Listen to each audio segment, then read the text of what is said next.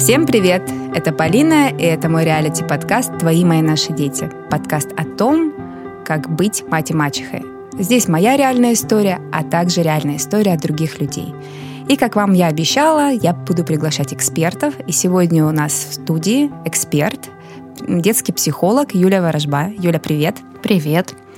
Сегодня бы я хотела с тобой обсудить э, одну из важнейших эмоций, такую как ревность. В прошлых эпизодах я рассказывала, как э, Тимур познакомился с моим новым мужем Евгением, и как он проявлял, как я замечала, что он ревнует. И ну давай перед этим, наверное, обсудим вообще, что такое есть ревность. Ну, ревность — это чувство, которое, в принципе, знакомо, наверное, каждому человеку, как взрослому, так и ребенку. А, и каждый может дать ему свое описание. Здесь может быть и обида на несправедливость, мной пренебрегли, и злость на соперника или соперницу, а, все из-за него, из-за нее, и мучения по поводу своей несостоятельности. Может, я вообще недостоин, я хуже всех. У разных людей это чувство проявляется по-разному и с, разной силой. Кого-то она будет подталкивать к действиям, ну, может быть, кого-то подтолкнет отомстить, кого-то наоборот э, будет стимулировать э, как-то заняться собой и улучшать что-то в себе, трансформировать по-разному. А, но обычно человеку, которому предпочли другого, все сочувствуют, сопереживают, пытаются поставить себя на его место. А, ну и всегда это некая жалость. А теперь представьте, что такой соперник или соперница навсегда поселились в вашей квартире и претендуют на абсолютно равные с вами права. Mm-hmm. Ну, как бы так себе. Вот. И здесь вот можно говорить, что в принципе, если мы росли в семье, когда у нас есть симблинги, то есть братья или сестры, то мы точно проживали ревность. Это неизбежно. Это будет всегда. И не всегда это, ну, конечно, во многом это зависит, э, степень проявления этой ревности будет зависеть от того, как ведут себя родители, но это не всегда так. Допустим, если разница между детьми меньше трех лет, то ревность точно будет. Это связано с определенными механизмами развития психики ребенка. То есть до трех лет э, мама только его и а, она должна принадлежать только мне, все, его, все, все ее внимание, оно мое. И тут появляется некто, кто это забирает у меня. Естественно, а, эта буря эмоций, как правило, она такая вот а, отрицательная. Хочется вплоть до того, что убить, устранить, чтобы этого вообще не было. И мы все прекрасно знаем такие ситуации, когда там а, мы смотрят за малышом, чтобы старший никак там подушечкой не накрыл угу. или в окошечко не выкинул. Особенно если старший очень маленький ребенок. Здесь очень э, важно понимать, что ревность неизбежна в этой ситуации. Когда вообще появляется второй ребенок, старший всегда будет ревновать. Но ревность не всегда проявляется в виде агрессии. Она может проявляться в чрезмерной любви. Это тоже ревность. Почему? Потому что если я агрессирую на ребенка, меня мама ругает, она еще больше от меня отказывается. А если я его люблю, и я такой хороший, мягкий и пушистый, мама меня за это хвалит, и я тогда получаю порцию э, внимания. Мне пофиг на этого ребенка, но я таким способом получаю ее внимание. Поэтому вот эта вот чрезмерная любовь к сиблингу, это еще ничего не значит. особенно если разница между детьми очень маленькая. Тут априори старший ребенок остался, он потерял свой пьедестал из-за вот этого вот. Ну, это до трех лет только. Вот Нет, Тимуру было пять лет, когда родилась Алиса. Это э, до трех лет это сто процентов. Угу. То есть э, это связано с механизмом мышления, да. То есть мама только моя. А дальше это очень зависит от того, готовят ребенка или не готовят к тому, что появится другой. А как а, правильно подготовить? Да, в принципе, знаешь, как а, в играх, вот ты сейчас играешь с игрушками, ну, может, поаккуратнее, потому что они могут достаться там еще младшему. Они будут, а, нет, не достанутся, не хочу делиться. Может, может, это и есть вот это вот, это мое место. И тогда вот здесь вот ты можешь это предлагать ребенку, ты можешь об этом говорить, что ты можешь так делать, эти игрушки могут достаться. Но если ребенок говорит, нет, это мое, ты уважаешь в этом месте ребенка. Да, это твое, окей, делай как хочешь. Если ты решил так, ну так, значит так, ладно. То есть, но ты все равно эту удочку закидываешь. То есть ты а, показываешь ребенку, что есть вероятность появления еще кого-то. Но знаешь, вот как готовить, самое главное, а, очень а, многие делают эту ошибку. Они начинают спрашивать: а ты хочешь? братика или сестричку? Я не задавала такого вопроса. Ну, потому что это глупо задавать этот вопрос. Вам сейчас ребенок скажет нет.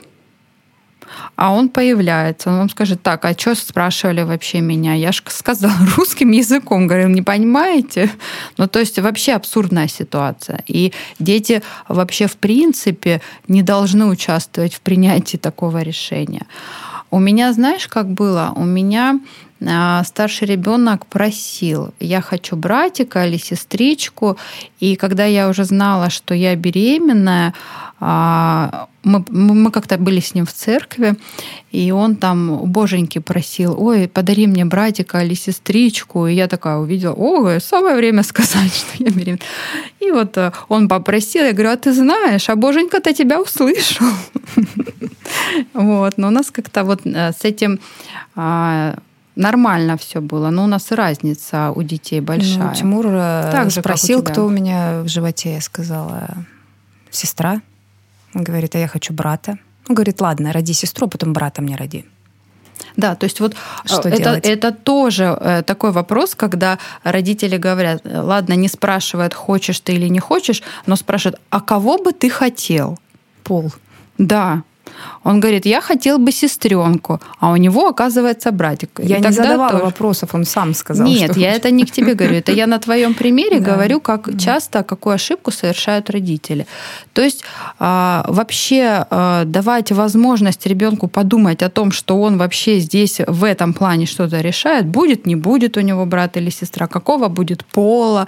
Ну там а, с именем, если вы готовы назвать там именем которое он придумает, вы, конечно, можете у него спросить. Но если там у вас будет потом какой-нибудь Майнкрафт,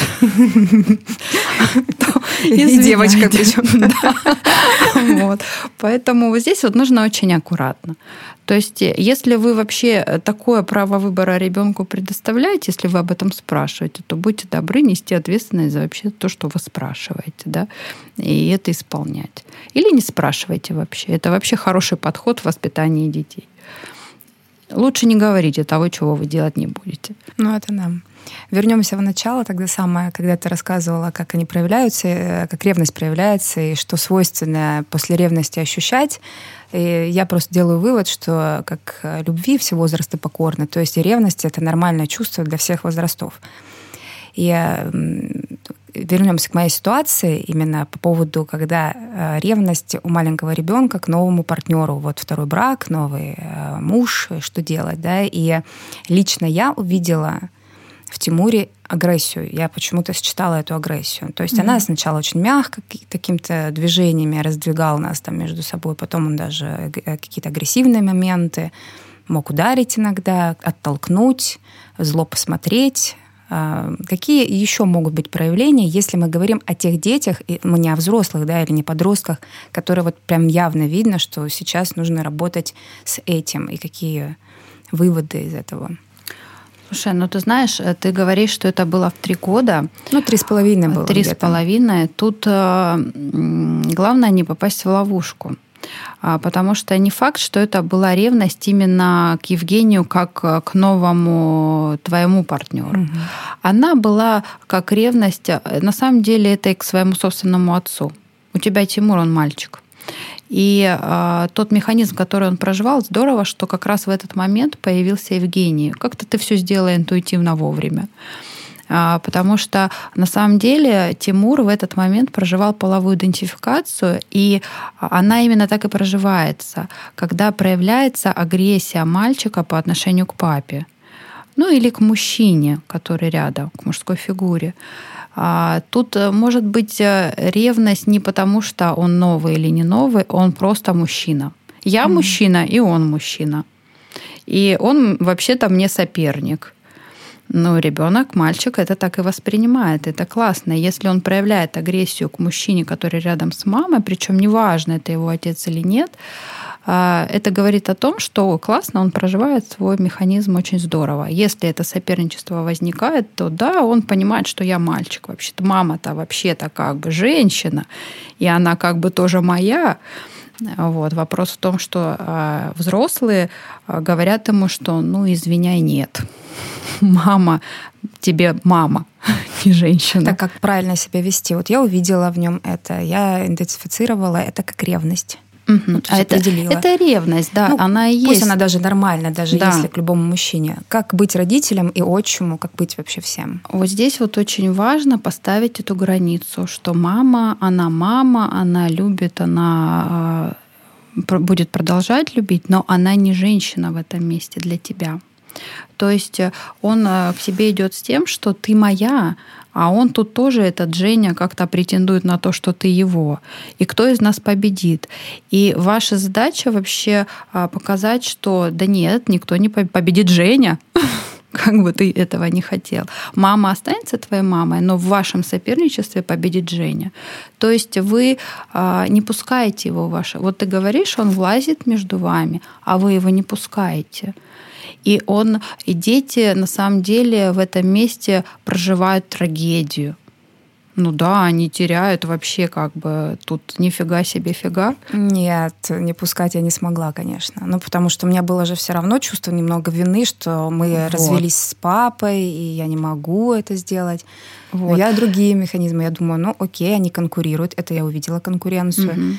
И я подумала, ну делайте что-то вместе, по, ну кооперируйтесь по объекту любви. Вот, вы любите меня вместе? Ну вот, что-нибудь сделайте для меня вместе. Таким образом, Тимур потом перестал а, отодвигать, но Тимур прекрасно понял, что Женя — это любимый человек, а он сын. Угу. Ну, я это объясняла, конечно, что ты вот ты, а Женя — это Женя. Но при этом вы оба любите меня, это классно. На самом деле, знаешь, тут важно, чтобы в голове у женщины была эта четкая иерархия и тогда а, как ты это будешь делать? Ну, ты просто не, при, не принимаешь там какие-то, когда ты видишь, что это вот активно соперничество, ты просто это не принимаешь от ребенка, но ты это объясняешь, ты от него не отказываешься, ты объясняешь, почему так. Вот. Но если в голове у женщины сформировано, что это мой сын, это мой муж, у меня с ним прекрасные отношения, то, в принципе, ну, тут не, не пойдет никаких нарушений. А, это а, ну, такое, знаешь, уже мы не в ту сторону идем, это mm-hmm. больше про половую идентификацию. Да. Но если а, у женщины все здорово, что у нее есть здоровые взрослые отношения и при этом есть сын, она очень хорошо эти границы расставляет, разводит, и э, ребенок, э, да, он испытывает э, ревность, но он видит, что от него не отказывается из-за этого. Да, он злится, а, и он имеет право злиться, он видит, что его при этом принимают, его любят, э, и он с этим справляется. От него не отказываются. И он понимает, что, в принципе, ревновать можно, и он от этого каким-то не окей не становится. А если отказываются? Ну, это травма. Что будет в будущем с такими детьми? Ну, тут, э, знаешь... Они будут какими- какими-нибудь патологическими ревнивцами? Может быть. Может быть, наоборот, они будут э, подавлять в себе это чувство. И оно будет проявляться, знаешь, как э, когда агрессию подавляют, и это так, такая пассивная агрессия. Также это может быть с ревностью. Или будут проявлять чрезмерную любовь. Ну, подавили, ее же не приняли, и за это меня осудили. И ну, в любом случае а, энергия это есть, она как-то будет проявляться просто другим способом. Однозначно. Когда-нибудь он будет, э, ну, то есть будет внутренний конфликт, потому что, ну, ревность это такой же механизм, да, конечно, хочется убить своего там сиблинга или папу, потому что он тут мешается и не дает мне э, с мамой быть. Э, и вот в этом месте важно признавать это желание, потому что желание не есть действие. Это не значит, что ребенок будет кого-то убивать. Нет. Но когда это желание признается, оно легализуется, энергия этого желания, она уходит. Если э, за это винят, за это стыдят, он это подавляет, он это вытесняет, э, срабатывают механизмы, э, тогда возникает вот этот внутренний конфликт, и он это начинает делать каким-то таким способом неосознанно. И как это выльется, никто не знает. Это настолько уже, знаешь, как психика изощрится. Угу. Лучше все осознавать, признавать, легализовать, но при этом не делать. Но это надо объяснять, что да, ты можешь злиться, ты можешь ненавидеть. Это нормально. Наш мир дуален. Мы как любим, так и ненавидим. И сегодня я тебя люблю очень, но когда ты сейчас мне наступил на ногу и раздавил мне палец, сломал, я тебя просто сейчас в конкретный момент ненавижу. Но это не значит, что я тебя не люблю. Понимаешь, мир дуален. И также и ревность. Я могу сейчас ревновать, ненавидеть. Вот буквально ситуация вчерашнего дня. А, мои дети просто убивали друг друга, ругались, орали, орали, орали, орали. Мы раз, разбирались там, не знаю, часа два с ними разговаривали, объясняли, как надо себя вести, что вообще вы братья. Ну так как-то вы поддерживаете друг друга. Они не хотели слушать, и это было просто разнос. А потом проходит буквально пять минут, мы пока там на кухне себе надеваем валерьяночки, потому что нас уже типает. А они сели, обнялись и сидят, смотрят мультик. Все, они уже друг, друг друга любят. Хотя только что они друг друга ненавидели. И это нормально, когда ты это позволяешь, это уходит, это не застревает, это пришло, ушло, пришло, ушло. А, люди, у которых есть по двое, по трое детей, они примерно, или даже выросли, которые в семьях, они примерно понимают, что ревность это нормально. Угу. Ну, ревность будет, вообще ревновать, и постоянно объяснять, что ты того больше или не больше любишь, вообще любить надо всех одинаково. Но я хочу сейчас обсудить другой момент. Ревность, которая возникает, э, пусть это будет не моя история, потому что Тимур маленький, был а именно когда ты входишь во второй брак, и все-таки правда появляется новый человек, когда уже прошла эта половая mm-hmm. вот, эта вот э, зрелость, там у них э, не половая зрелость, идентификация, как это слово. Я поняла. Да. И мы не говорим конкретно, когда ты прошел, да, вот этот трехлетний возраст, а вот просто этих семей очень много. Да. Они сталкиваются с ревностью же все равно, да, это же все равно будет ревность, правильно я понимаю? Как там быть им? Потому что тут мы уже понимаем, что мы должны... В моем случае, ну, ок, это мужчина, это или папа, да. А тут уже по-другому. Какие тут проявления могут быть? И как мамам или папам или мачехам и отчимам реагировать? Но тут могут быть совершенно разные проявления, вплоть до того, что сыновья а, запрещают мамам вообще встречаться и жить с мужчинами. Да, есть и такие ситуации. Нам и так вдвоем хорошо. И ты понимаешь... Так и, и мы... девочки запрещают также. Да, да. Mm-hmm. И мы в этом месте возвращаемся в механизм половой идентификации. Потому что именно там должно произойти вот эта граница выстраиваться. Даже если нету никакого мужчины, я живу со своим сыном, этот сын не мужчина мне. Он мой сын. И это надо транслировать. Потому что что делают, почему очень часто распадаются, по сути, ну не только из-за этого, но это частая причина. Женщина уходит в ребенка, все, у меня есть сын, мне с ним классно. Зачем мне муж? С ним надо строить отношения. А с сыном все понятно, все хорошо. И, а, и вот так уходят, вот они, маменькины сынки, которые с мамой живут 40 лет. Нам и так хорошо, у нас все замечательно. А тут появляется какой-то мужик. Зачем он нам? Часто это можно слышать от детей, от девочек и от мальчиков. В смысле? Вот это говорит о том, что э, существует нарушение иерархии. То есть мама позволила вообще ребенку встать на пустое место, которое было предназначено мужчине. И неважно, это мальчик или девочка. И вот здесь вот очень важно вообще, чтобы женщина понимала вот это вот, что я и мой сын или моя дочь но это мы не на равных, они ниже, и они не станут никогда, мы не станем парой, мы не пара. И это должно транслироваться, и тогда этих вопросов не возникает. Если это возникает, ну, восстанавливать эту иерархию. Конечно, это очень сложно, когда а, ребенок живет в этом, зная, что да, мы вот мы тут вместе, нам и так хорошо. И когда тут раз, бах, и в один момент мама говорит, а все не так, а ты ошибался. То есть это надо понимать изначально. Вот. Дальше, а, да, а, даже если все выстроено, ревность имеет место быть как ревность ребенка к вниманию своей мамы. Тут все внимание мамы, ее забота а, была только для меня. И тут появляется мужчина, который забирает ее внимание. Это естественно и ребенок начинает страдать. Это другой момент. И тут, конечно, нужно все делать очень тонко. И тут очень важна позиция мужчины, э, позиция мамы и как вы это будете доносить ребенку. Как донести? разговаривать. Этот мужч... вот важно понимать, э, что э, мужчина должен очень мягко входить в эти отношения. Тут и мужчине нелегко. Не он, он, получается, заходит уже в сложившуюся семью. Ему надо а, как-то сделать так, что а, он не воспитывает этого ребенка. Он его не воспитывал. Возможно, когда-то это будет, но по сути а, у ребенка есть отец. Он не становится ему отцом. То есть он должен занять свою нишу вообще вот а, в этой семье. Он партнер мамы, он может быть ребенку старшим примером, дядей, другом в какой-то степени, но он не станет отцом. И вот это важно донести ребенку и, э, ну, и мужчине объяснять. И вот э, а, вот эта вот грань воспитательная, да, потому что и такие проблемы часто возникают, и у меня приходят клиенты с такими с такой проблемой, когда а, женщина не дает как-то воспитывать ребенка. Она говорит, что это ты?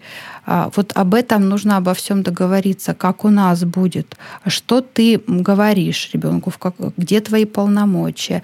И это же доносить ребенку. Но Э, мне кажется, вот э, в этом месте очень важно, как и, в принципе, в любой другой семье, чтобы взрослые договаривались там между собой наедине, а ребенку выдавали уже готовый продукт. То есть ребенка ставили перед фактом. Но при этом э, как и во всех других вариантах, если ты говоришь ребенку, что ты его любишь, что ты с ним, ты эмоционально включена, ты продолжаешь уделять ребенку много внимания, то а, в какой-то момент он успокаивается. Потому что вот когда входит новый мужчина, по сути, это тот же механизм адаптации. Ребенку нужно адаптироваться. Э, у него изменились условия. Мы были с мамой вдвоем, мы были все время вместе, а сейчас появляется третий. А, все изменилось, мне к этому нужно приспособиться.